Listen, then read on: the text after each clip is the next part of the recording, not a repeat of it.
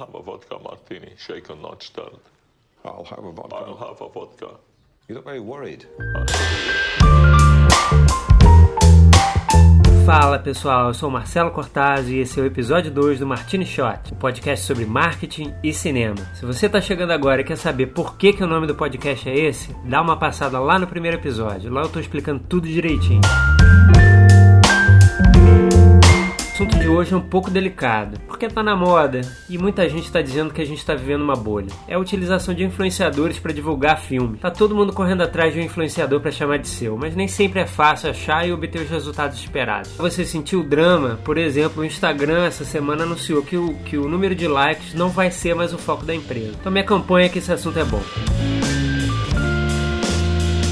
Alguns dias atrás eu me deparei com uma ação de uma distribuidora de filmes com um youtuber, ou influencer, ou creator, como você preferir. Eu estava pesquisando algumas ações dessa distribuidora e cheguei naquele vídeo. Depois de assistir, eu fiquei com uma sensação de que alguma coisa não estava encaixando ali, e de cara eu não sabia exatamente dizer o que era. Para ter certeza de que não era uma sensação superficial, eu comecei a assistir vários vídeos daquele canal, um atrás do outro. Não sei se alguém sofre desse mal, mas sempre que rola uma pesquisa, eu tendo a entrar num buraco negro que leva horas e horas e horas sem parar, eu não consigo parar aquilo.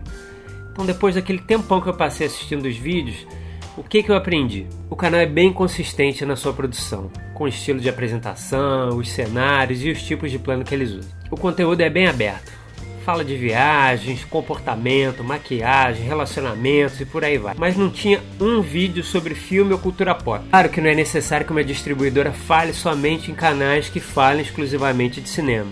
É óbvio.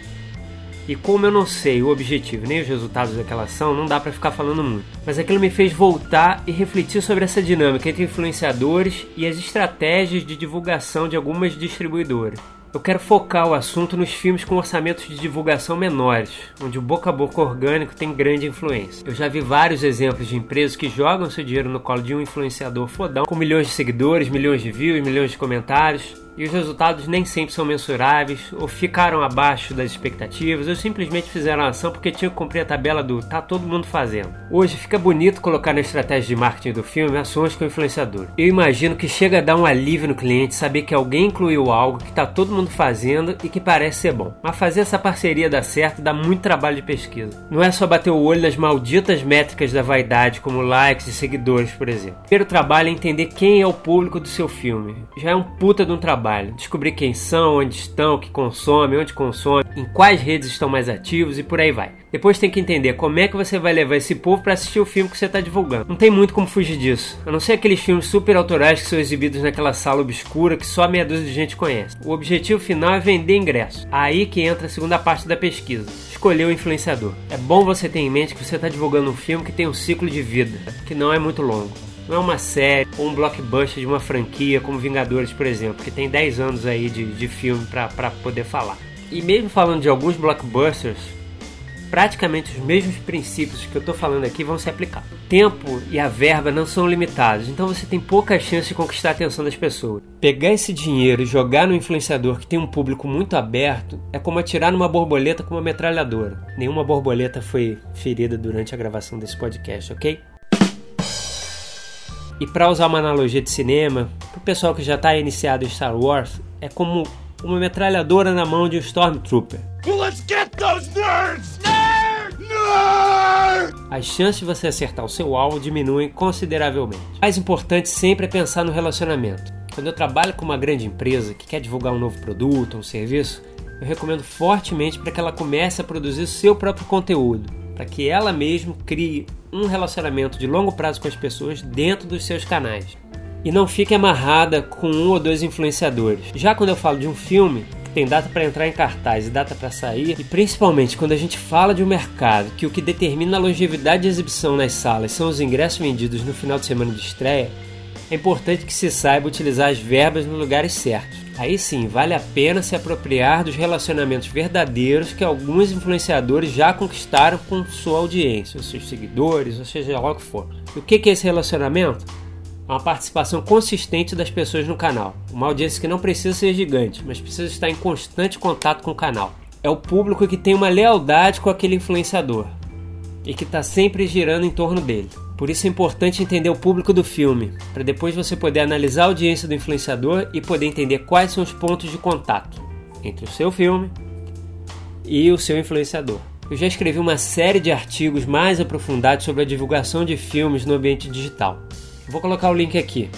Eu falo sobre estratégia, ferramenta conteúdo. Então confere lá quando você tiver um tempo. Agora, uma coisa que eu não canso de falar, eu fico sempre batendo na mesma tecla que mata um trabalho de divulgação em rede social ou no ambiente digital é o foco nas malditas métricas da vaidade. Número de likes, número de views, seguidores e por aí vai. Isso não quer dizer absolutamente nada. O que interessa é a consistência. Não é necessário você falar com um milhão de pessoas.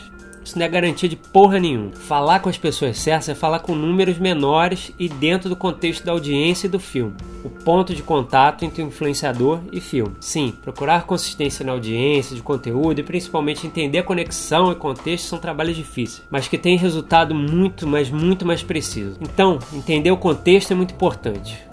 Como eu falei, se jogar uma divulgação de um filme em um canal que tem uma exposição, mas não possua pontos de contato, o trabalho soa falso, fora do tom, fora do contexto, e as pessoas percebem logo. Todo mundo hoje já sabe identificar um publi editorial, mesmo aquele que alguns influenciadores insistem em não identificar como tal. Isso afasta as pessoas. Além disso, já existe há alguns anos uma tendência de utilização de micro-influenciadores e nano-influenciadores. Esses têm números menores, mas uma audiência leal e uma conexão real e de maior confiança. Eu já ouvi muita gente falar dessa tendência usando o termo menor escala. Eu acho um erro. Minha opinião é que a chance de acerto é maior, de falar com a pessoa certa no lugar certo. Não é uma questão de escala, e sim de precisão da utilização de uma verba que nem sempre é grande. E não, não é grande nunca. E claro, esses modelos de influenciadores costumam ter um custo muito menor, muito mais baixo do que os grandes influenciadores com milhões de views e aquela coisa toda que eu já falei. Enfim, o assunto aqui dá para falar um tempão, mas não é minha intenção. O que eu quero mostrar é que que existem outros caminhos e outras formas de aplicar essa verba de divulgação que se tem nas mãos e onde se tenham resultados mais interessantes. E fica a dica aqui no final, não tem como não falar isso novamente, é não dá para fazer nada sem uma pesquisa séria. Não dá para fazer nada. Tá bom? It's a robot. Ash is a goddamn robot. A dica dessa semana pode parecer que sai um pouquinho do foco, mas não sai uma peça de uma escola nos Estados Unidos.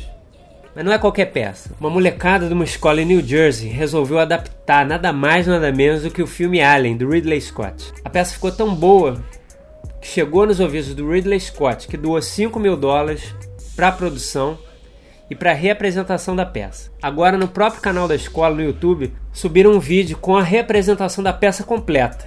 E dessa vez com a Sigourney Weaver, a Tenente Ripley, introduzindo a peça no teatro. Se você gosta do filme como eu, vale a pena ver. O vídeo tem uma hora e meia e é claro, todo em inglês. Mas mesmo que você não tenha saco para ver tudo, dá uma olhada em alguns trechos. É sensacional. Destaque para as cenas clássicas, quando o astronauta é atacado pela primeira vez pelo Alien, né, o Chestbuster. A cena do, do, do próprio Chestbuster no jantar, e para o final do filme. É tudo muito bem feito e muito bem pensado, mas você tem que lembrar, né, que é uma peça de escola. Vale pela criatividade, vale pelos diálogos. Alguns diálogos foram foram atualizados para fazer uma graça e cara, é muito bom, vale muito a pena. Não precisa ver tudo, ver uns trechos, mas vale a pena pela experiência. Essa molecada tá de parabéns. Só sei que agora, quando meu filho estiver na escola e tiver uma peça, o nível tá mais alto. É isso, enjoy! Get away from her, you bitch! Espero que vocês tenham gostado. Foi ótimo poder gravar isso e poder dividir um pouquinho do meu trabalho com vocês. Quem quiser mandar dicas, ideias, sugestões, fiquem à vontade, tá? Tudo vai ser considerado e publicado com o devido crédito. O podcast está nas principais plataformas de streaming e quem puder compartilhe. É isso, valeu!